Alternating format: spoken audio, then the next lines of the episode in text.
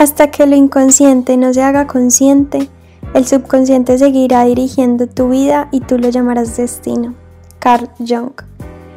La pregunta de hoy es ¿qué historia te estás contando? Porque sea lo que sea que estés pensando, se está manifestando en tu vida.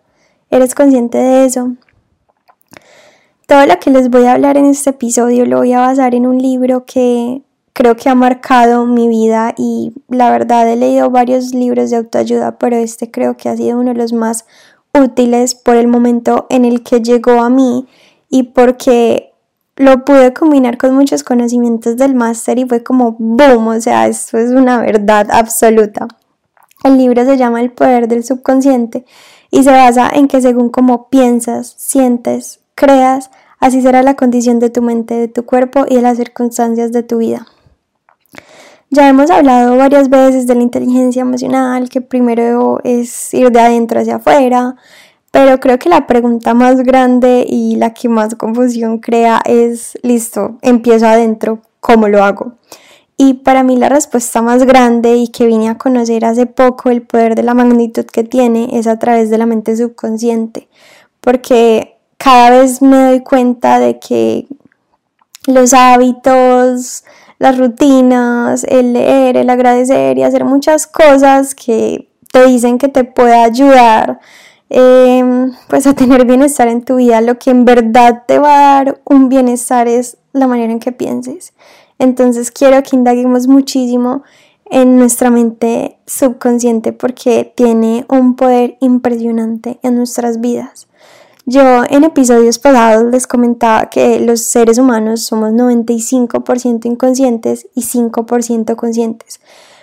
Pero para validar como la magnitud y le demos la importancia que requiere, hice como una búsqueda en internet de datos científicos sobre lo que es el inconsciente, la magnitud que tiene en nuestra vida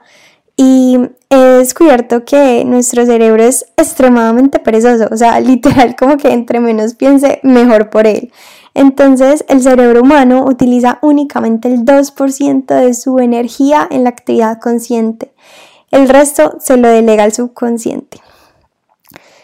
Acá hay un punto que me parece demasiado importante que pues como que hagamos una pausa y es que Cualquier cosa que tu mente consienta, asuma y crea verdadera, tu mente subconsciente lo acepta y lo lleva a cabo.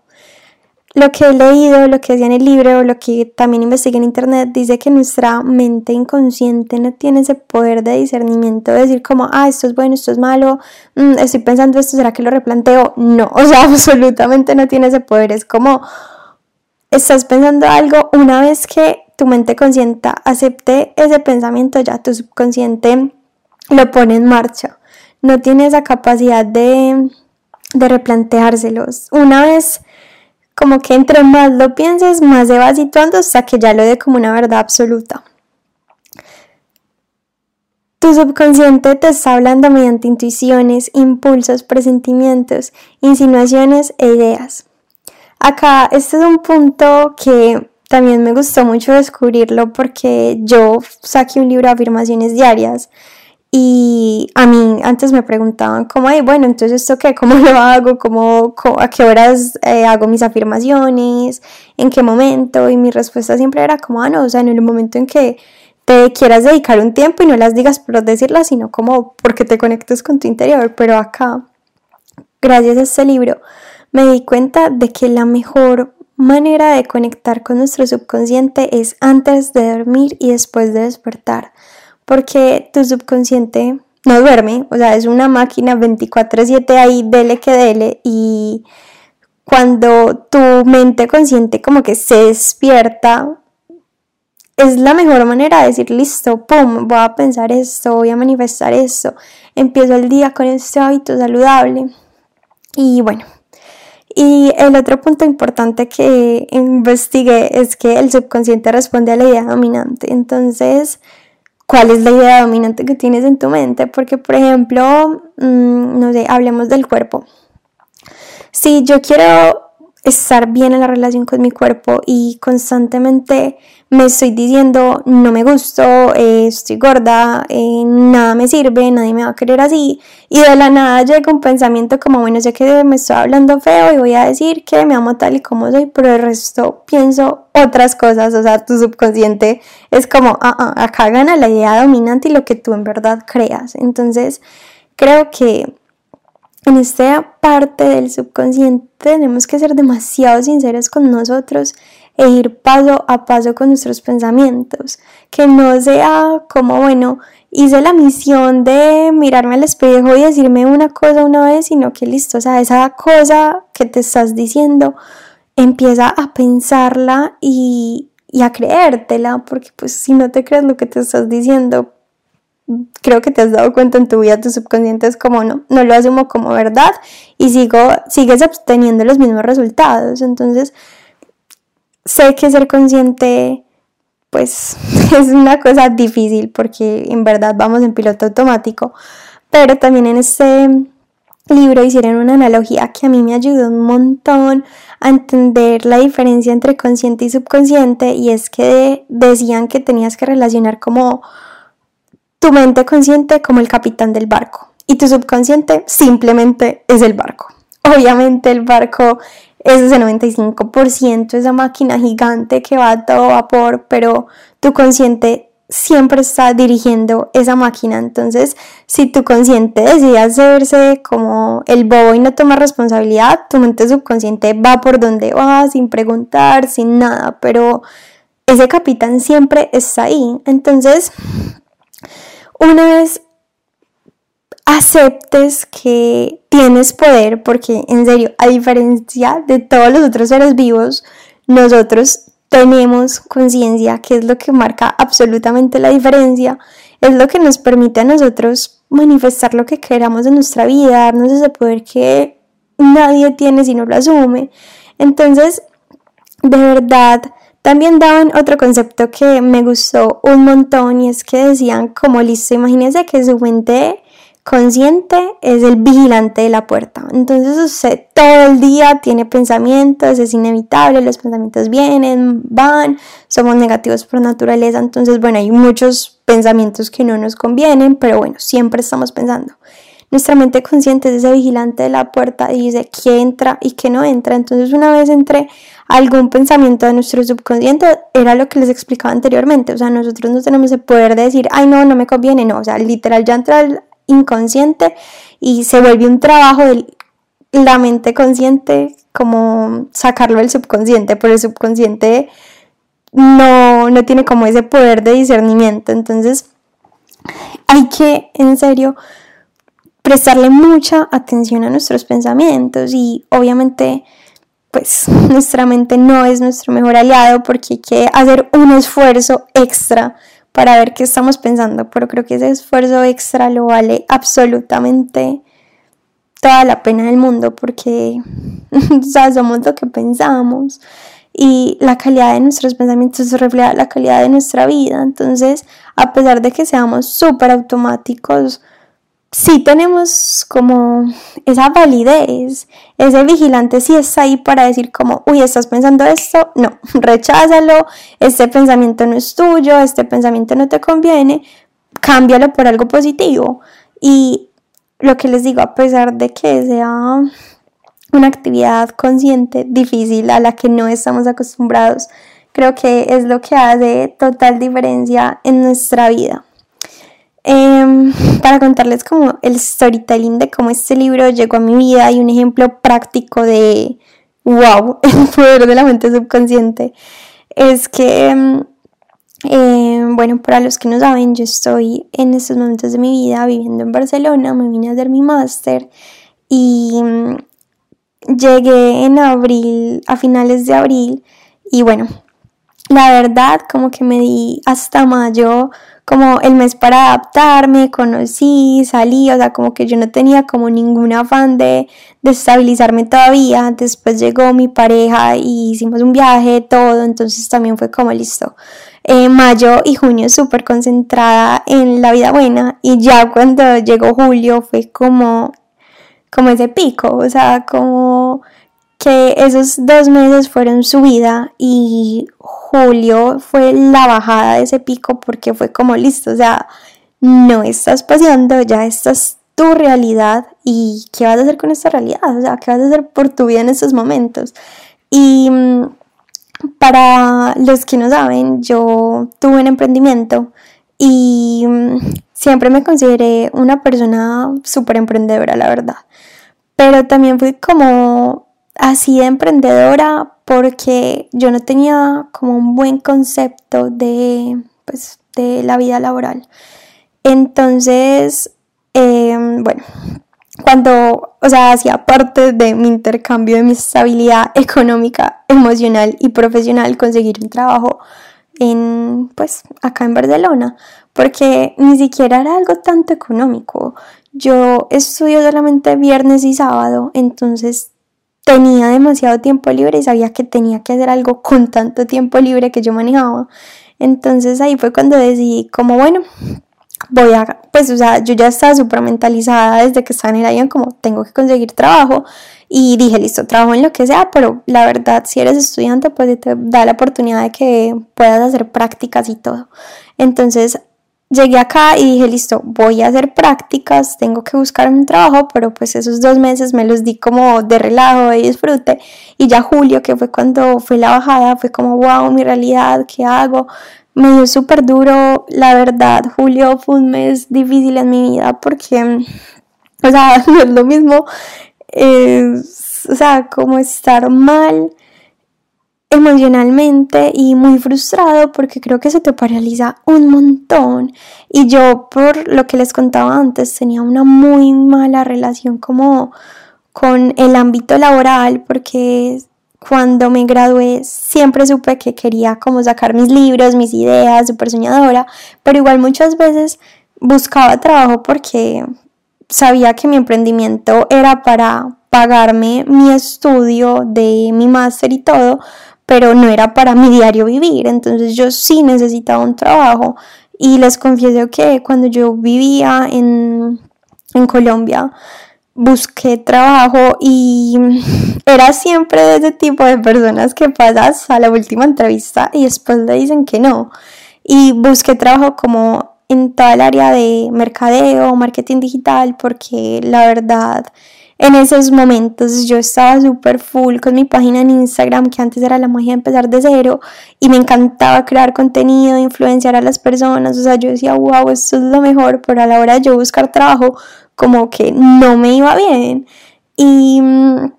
y bueno, sabes que me pasaron mil cosas también. Tengo 24 años y les puedo confesar que me han echado dos trabajos. Entonces, imagínense esa magnitud, que obviamente, pues hago paréntesis, no eran los trabajos, pues eran trabajos súper informales, ninguno era el trabajo de mis sueños. Me metí full económicamente para sostenerme, pero eso es algo que, que te hace generar muchas creencias negativas sobre un trabajo que te hace, por ejemplo, yo me sentía como súper mala en ese sentido, o sea, yo decía como listo, no nací para esto, y eso es una verdad que tú te creas como para protegerte o, no sé, o motivarte. Entonces, bueno, llegué acá, lo que les decía antes, por varias situaciones que yo tenía, había creado súper mala relación y la verdad miro mi vida en Medellín y creo que yo nunca quise trabajar en serio. O sea, si yo quería trabajar era como listo, porque me tengo que sostener, porque qué rica la plata, no sé qué, pero cuando yo me inscribía a los trabajos o cuando yo estaba en, en las entrevistas, no me sentía como tan bien porque sabía que en el fondo no era lo que yo quería. Entonces, era súper duro porque, por ejemplo, a mí me preguntaban como, listo, ¿cómo te ves en cinco años? O y mi respuesta, se los juro que nunca se me cruzaba por la cabeza decir como, eh, siendo la directora de esta empresa, creciendo esto a nivel internacional, o sea, cero, se los juro que yo era como siendo oradora, creando libros, o sea, como algo nada que ver, o sea, yo sí había identificado que era full coaching y me tenía demasiada resistencia en decir mentiras, porque todo el mundo, yo le decía a mis amigos como, por si no, ¿qué dice en este momento? Y la gente es como, no, no, diga lo que la gente quiere escuchar. Y yo en el fondo era como, no, porque eso es traicionarme a mí misma, no. Entonces, bueno, o sea, yo creo que así yo, obviamente cuando buscaba trabajo, yo decía mentiras, pero creo que se notaba, o sea, me acuerdo que la primera vez que, que dije la verdad, la gente me preguntó como, ¿y usted por qué está acá? Y yo era como, ay, yo sé, o sea, como que yo sé, o sea, no, no quiero estar acá, pero es que lo tengo que estar. Entonces, bueno, yo me gradué de la universidad en el 2020 y no me vine acá hasta el 2022, entonces fue más o menos un año y medio en el que pues en el que no conseguí trabajo, lo busqué, no fue lo que más busqué, pero sí lo buscaba, me rechazaron, me echaron, bueno, o sea, se les juro que mi relación con el trabajo era súper, súper mala, muchas creencias limitantes, súper asustada de ese entorno laboral, me había protegido mucho a mí misma diciéndome que esto no era para mí y bueno. Ya cuando llegó julio, que les digo que fue como mi crisis existencial, porque fue como listo, o sea, tenés que estabilizar tu vida y parte de tu estabilidad se va a basar en un trabajo. Entonces yo empecé a mandar hojas de vida y todo, pero yo pues dudaba mucho de mí misma, se los juro, demasiado. Yo como pues es que nunca tuve y ahora, no sé, la gente puede ver como dos años desempleada, ahora, ¿por qué me van a contratar? Y, yo no me las creía y eso que un amigo una vez cuando pues me gradué, él me dio un consejo súper sabio y él me decía, Andrea, es que pues como buscar trabajo es tener un trabajo, porque en serio te toca sentarte ocho horas, revisar todas las ofertas, seguir buscando, o sea, no es una cosa como, ay, bueno, quiero trabajo y él va a llegar a mí, sino que literal no tener trabajo es un trabajo y es una búsqueda y todo, entonces la verdad, eso fue un pensamiento que se me arraigó mucho y algo en lo que sí he creado mucha conciencia es que yo antes buscaba trabajo en la parte de mercadeo y algo más relacionado a lo que yo estudié porque soy administradora de empresas, pero yo me di cuenta de que, wow, o sea, como que siempre busqué en el área que no me gustaba porque a fin de cuentas, aunque me guste crear contenido y todo, siempre mi objetivo principal han sido las personas y es lo que a mí más me gusta. Entonces como que ya con esta crea, pues por haber creado conciencia, ya sabía que cuando iba a buscar trabajo acá tenía que ser en el área de recursos humanos porque yo me quería concentrar en las personas y pues aplicar mi, mi máster que es en liderazgo y coaching porque pues también se baja a full como en el comportamiento humano, emociones, eh, creencias, o sea, en, sí, en las personas como tal. Entonces, eh, bueno, ya por lo menos sabía qué área, pero esas dudas en mí seguían un montón y creo que es súper frustrante buscar trabajo porque es como estar súper abierto a que te digan que no o literal que no te digan nada. Entonces, bueno, yo estaba como en ese proceso súper juiciosa mandando hojas de vida y todo, pero mm, más que la acción era mi pensamiento porque igual así yo buscara trabajo, pues como que mentalmente no estaba preparada para tener un trabajo. Y yo no sé si ustedes son de ese tipo de personas que tienen esa amiga que todo le sale. O sea, yo por ejemplo tengo una amiga que tiene un poder y una mente subconsciente tan trabajada, o sea, se los juro, ella le sale todo lo que se propone, pero literal las probabilidades que son de 1% le salen a ella, como bueno, se ganó una beca para estudiar en Londres, eh, se ganó um, la oportunidad de ir a África todo pago a conocer los elefantes, o sea, ella es ese tipo de persona de lo que se le mete en la cabeza lo hace. Y me acuerdo que en esos momentos yo me apegué un montón a ella, yo le dije, venga, ¿usted qué hace? O sea, cuénteme. y ella me pues me ayudó un montón en ese proceso y ella me decía como no, o sea, es que tú te tienes que convencer de que tú eres buena porque si tú lo dudas, pues no estás haciendo nada y te tienes que trabajar mucho ese pensamiento más que en serio buscar trabajo, pues mandando hojas de vida, metiéndote a LinkedIn, es una consecuencia, pero lo que tú primero tienes que trabajar es tu mentalidad. Y ella me decía, como tú qué piensas de un trabajo? Y mi pensamiento de un trabajo era horrible, se los juro. Yo decía, como no, eh, un trabajo te quita el tiempo, un trabajo es una condena, o sea, literal, como pensamientos súper malos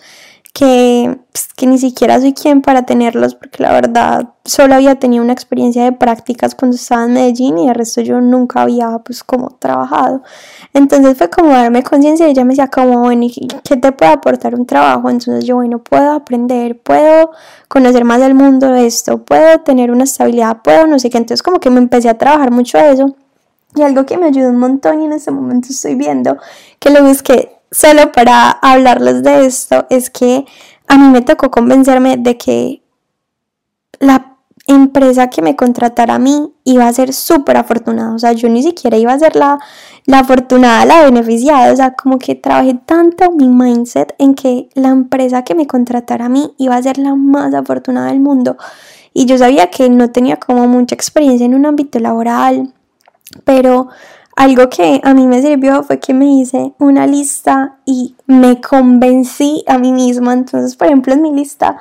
pongo que soy una persona demasiado creativa y que la empresa que me contrate va a dar con la persona que le va a proponer las mejores ideas. Me recordaba de que cuando yo me meto algo en la cabeza yo lo cumplo y que cuando tengo pasión por algo doy mi máximo. Entonces hacer esa lista fue un motor muy grande porque creo que fue lo que me ayudó a convencerme a mí misma y a trabajar mis pensamientos sobre el trabajo y pasar del rechazo al merecimiento, porque es lo que les digo, o sea, por primera vez en mi vida yo sentía que quería trabajar, pero tenía que reconciliarme con esos pensamientos tan negativos que yo tenía sobre ese trabajo. Y, y bueno, eh, también en parte de eso conocí el libro El poder de tu mente subconsciente porque pues, o sea, se los juro que julio fue una crisis existencial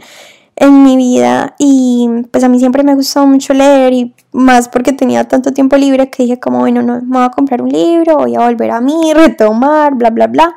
Y me compré, fui a comprar otro libro, la verdad, pero vi ese libro y solo lo compré porque estaba en descuento, porque tenía la carátula mala, o sea, estaba como, como quebrado. Pregunté que si me lo daban en descuento porque el, el, título me llamó la atención. Me dijeron que sí, listo, me lo compré. Fue el primer libro que me leí y literal como que estaba en ese trabajo interior y se lo juro que yo lo leía y era como,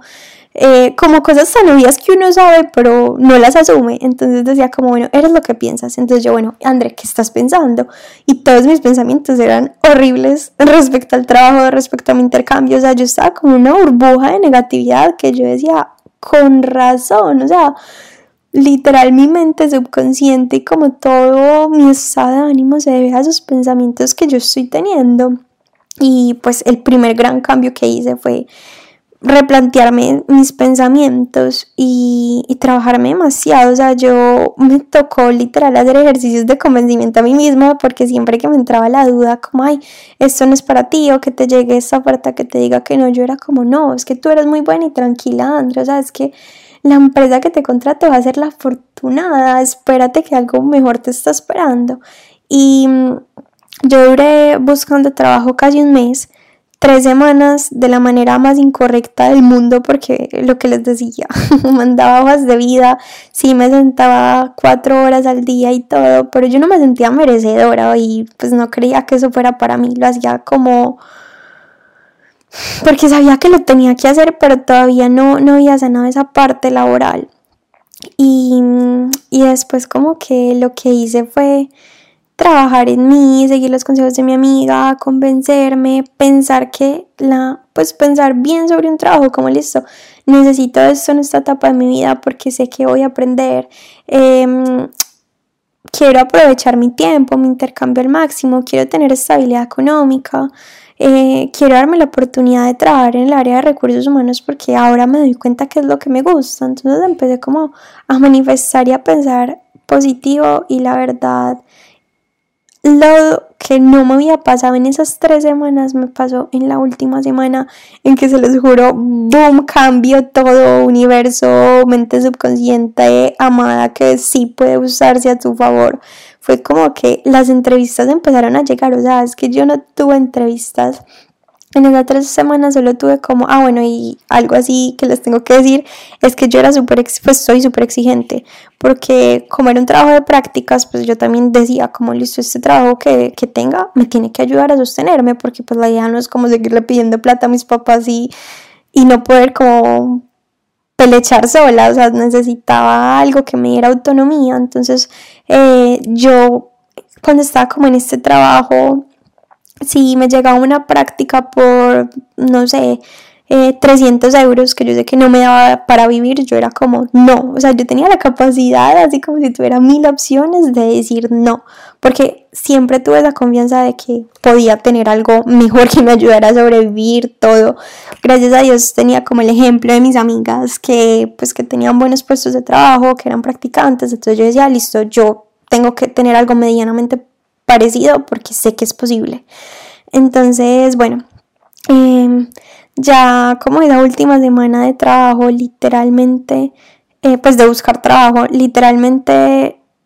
me tuve como cuatro entrevistas, o sea, lo que nunca había tenido antes, posiciones súper buenas en el trabajo en el que yo estoy actualmente, en serio que lo amo como anillo al dedo, las personas, o sea, todo es tan wow. Y en estos momentos yo estoy trabajando en una multinacional y me acuerdo que cuando me llamaron me dijeron como, eh, bueno, no sé qué, estamos interesadas, eh, vamos a hacerte una mini entrevista, listo, hablas inglés, hablan inglés ya, y yo como, ay, bueno, sí, hola. y después me dijo como, listo, te vamos a avisar, em, si, pues si pasas al otro filtro, como a las dos horas me va llamando y me dice como, listo, eh, si están interesados en conocerte, puedes ir mañana a la oficina, y yo, sí, dale, yo voy se les juro que fui a la oficina, conocí a mi tutora o pues a la persona que se encargaba de contratarme y tuve súper feeling con ella, fui súper sincera, yo creo que yo en una entrevista nunca antes había sido tan sincera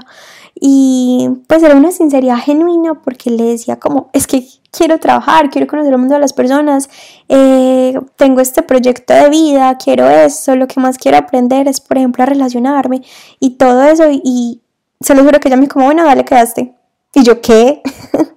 o sea, como increíble, porque a pesar de ser una multinacional que no cree que tiene mil filtros, solamente fue como feeling con una persona y dale, ya quedaste así de fácil. Entonces, en serio que tus pensamientos hacen la diferencia totalmente, totalmente. Y algo que también me pego demasiado, que he aprendido en todo este camino de, pues, de la inteligencia emocional, es que la coherencia marca la diferencia. No es lo mismo, pues, a ver, me retrocedo un poquito. Una persona coherente piensa, siente y hace de la misma manera. Tiene que estar conectado porque de nada te sirve lo que yo hacía, por ejemplo, del trabajo. Em, yo que hacía, mandaba hojas de vida que pensaba que no era para mí que sentía, que miedo, insuficiencia. Entonces como que no, como que estás combinando muchos cables que no, no ayudan a que las cosas realmente sucedan. Entonces parte de la coherencia es, es alinearte y mm, en serio que si tú alineas lo que piensas, sientes y haces vas a ver cómo todo cambia, porque muchas veces el hacer es lo último, pero lo primero viene siendo tus pensamientos. Entonces, cuando una vez traes tus pensamientos, estés alineados con ellos, sientas admiración, amor por ese proceso, vas a ver cómo las acciones simplemente se van a dar. Y mm, no hay nada tan importante como mandarle señales claras al universo para que éste pueda actuar a tu favor. Porque si tú te contradices en alguna de esas tres variables, frenas el proceso de llegada y terminas confundiendo las señales que en verdad te están encaminando a lo que tú quieras que suceda. Entonces, sé coherente, sé coherente y empieza esa coherencia con tus pensamientos. Yo cuando, pues a ver, yo me gradué de la universidad en el 2020 y siempre tuve súper claro, súper claro que yo quería ser coach en España, se los juro. Eh, saqué mi emprendimiento y todo con el fin de, pues de poderme pagar este sueño, de hacerlo realidad. Y yo, pues cuando me gradué, recién me gradué, pues no tenía los medios para irme y estaba como en otra etapa de mi vida, pero siempre sabía que en algún momento lo iba a hacer. Entonces, bueno, pasó el tiempo, saqué mis emprendimientos, siempre con ese fin. Y el día que yo decidí que me iba, que ya era el momento, se los juro que todo se dio de una manera tan mágica. O sea, es que eso fue súper impresionante porque me acuerdo que una, pues como a final de año hice un mini ritual y dije como listo, el otro año me voy para, para España a hacer mi máster. En enero como 8 empecé a buscar mi máster y como en enero 15 tenía una beca del 40% para estudiar en Barcelona. Em, el máster, pues, se los juro que ha sido increíble, pues el pensum, todo me llamaba demasiado la atención y yo decía como, wow, ¿cómo se dan tus, las cosas? Y obviamente pensamiento y sentimiento eran súper merecidos, o sea, yo no tenía duda alguna de que me, pues de que yo podía hacerlo, de que yo me podía ir, se los juro, nunca tuve como pues como esa falta de confianza, yo sabía que ese sueño era más que merecido y el día en que tomé acción todo se dio. Entonces de verdad que yo creo demasiado en la abundancia, en las leyes universales, en que causa y efecto todo se te da, pero en serio lo primero que tú tienes que hacer es trabajar tus pensamientos para que ahí logres actuar en coherencia y así puedas manifestar lo que tú quieras en tu vida, pero siempre de ese famoso dentro hacia afuera y no hay nada como más adentro que tus pensamientos. Y si nos vamos a tus pensamientos, mira cuáles son tus pensamientos inconscientes, porque tú sí tienes ese poder de, de decisión para transformarlo todo. Bueno, y ya para darle como conclusión a, a este podcast de la mente subconsciente, me anoté acá unos consejitos que creo que pueden ser muy útiles y obviamente el primero es ver qué estás pensando porque tu mente subconsciente, como les decía antes, no tiene esa capacidad de discernimiento, entonces todo lo asume como verdadero y tienes que ver qué es lo que en verdad estás pensando porque si tú crees o sea, la mente subconsciente solo admite lo que realmente creas que es cierto y no simples palabras vacías. Entonces, ¿de qué te sirve pensar una vez algo supuestamente bueno, pero tú estar súper convencido de todo lo contrario negativamente? Es decir, que de nada te sirve trabajar tu pues tu diálogo en palabras vacías de nada te sirve y no va a hacer la diferencia en que digas listo, eh, hoy decido pensar diferente, pero todo el día pienses lo mismo que, que no te deja que tu realidad te guste. Entonces, lo que vayas a pensar, o sea, que sea cierto, o sea, que lo sientas, que lo quieras cambiar y no que sean palabras por, pues, por decir palabras porque tu mente subconsciente lo nota. Debes trabajar conscientemente lo que piensas. Yo creo que no hay mejor analogía que la del vigilante de la puerta porque tú decides y, y puedes decidir. Y yo sé que muchas veces es como, uy, no me estoy dando cuenta que estoy siendo negativa y de la nada pensé esto, pero eso ya es conciencia. Una vez que veas que está siendo negativo, ¡pum! De una, cambia ese pensamiento y conviértelo en algo bueno, en algo que te aporte. Y poco a poco vas a ver cómo se hace más fácil. Antes de dormir, utiliza tu visualización. Eh,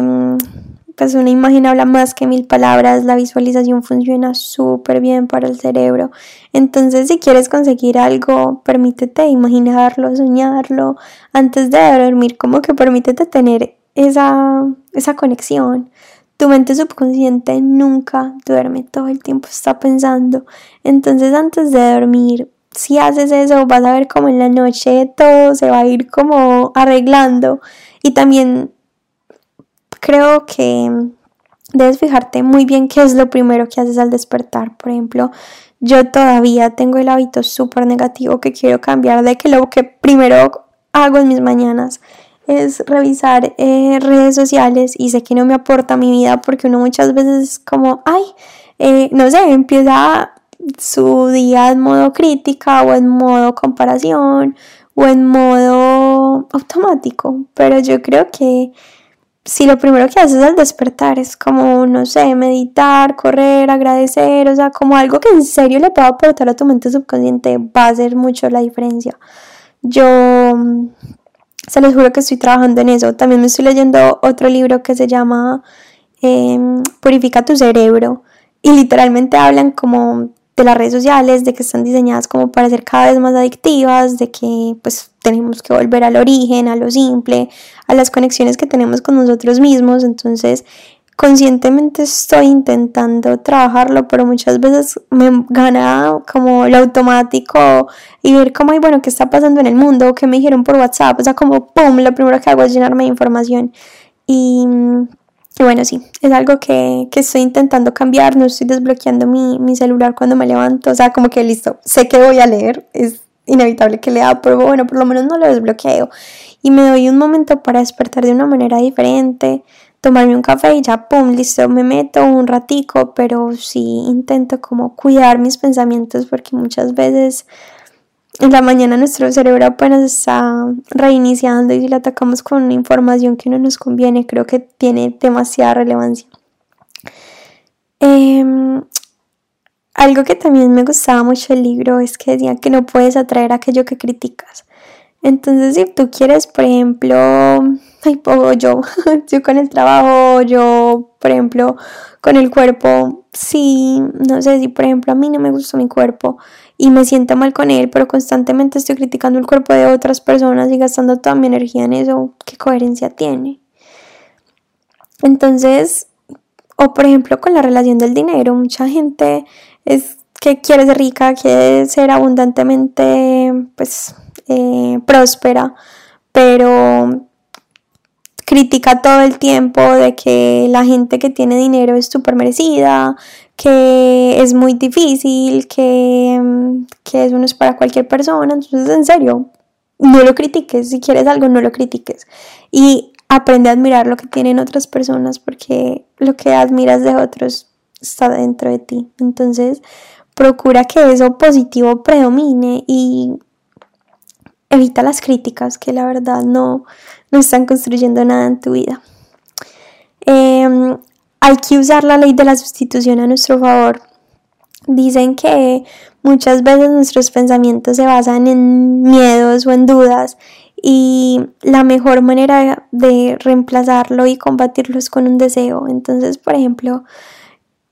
algo que te puede ayudar es, por ejemplo, si estás pensando que quieres irte a intercambio, pero tienes muchos miedos, tienes muchos pensamientos y empiezas a decir como no, eh, el euro está muy caro, no es posible en estos momentos, nunca lo voy a hacer.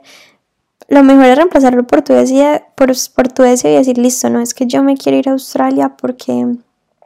me lo merezco, porque es algo que siempre he querido y sé que lo voy a lograr. Creo que eso cambia muchísimo las cosas. Aprender a usar la ley de la sustitución porque sí, listo, hay que aceptar también y tener compasión por nosotros mismos porque somos negativos, somos automáticos, nuestro cerebro no es nuestro mejor aliado, pero sí tenemos ese poder de decisión. Entonces, cada que veamos que estamos teniendo un pensamiento que nos está perjudicando, cambiémoslo por ese deseo, por esa motivación mayor, por ese pensamiento que en serio como que nos enciende el alma. Y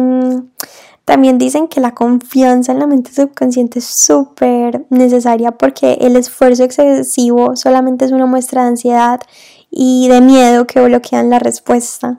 Entonces, entre más nos esforcemos o como que pasemos nuestra voluntad o nos apegamos tanto de que tenemos que pensar de cierta manera, pues no nos estamos dejando fluir. Yo creo que es tener confianza y, y empezártela a creer, hacer cosas que te ayuden. Por ejemplo, a mí hacer esta lista me ayudó un montón. También cuando estaba siendo súper negativa, empecé a agradecer y me ayudó un montón. Eh, ser sincera con, por ejemplo,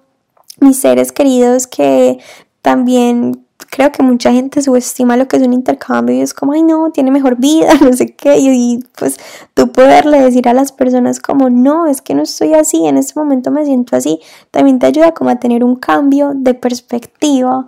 y, y sí, yo creo que ser sincero contigo mismo lo cambia todo, te lleva a la estabilidad y aceptar las emociones y, y más que nada tu responsabilidad de pensamiento, en serio que tus pensamientos conquistan tu vida. Entonces, bueno,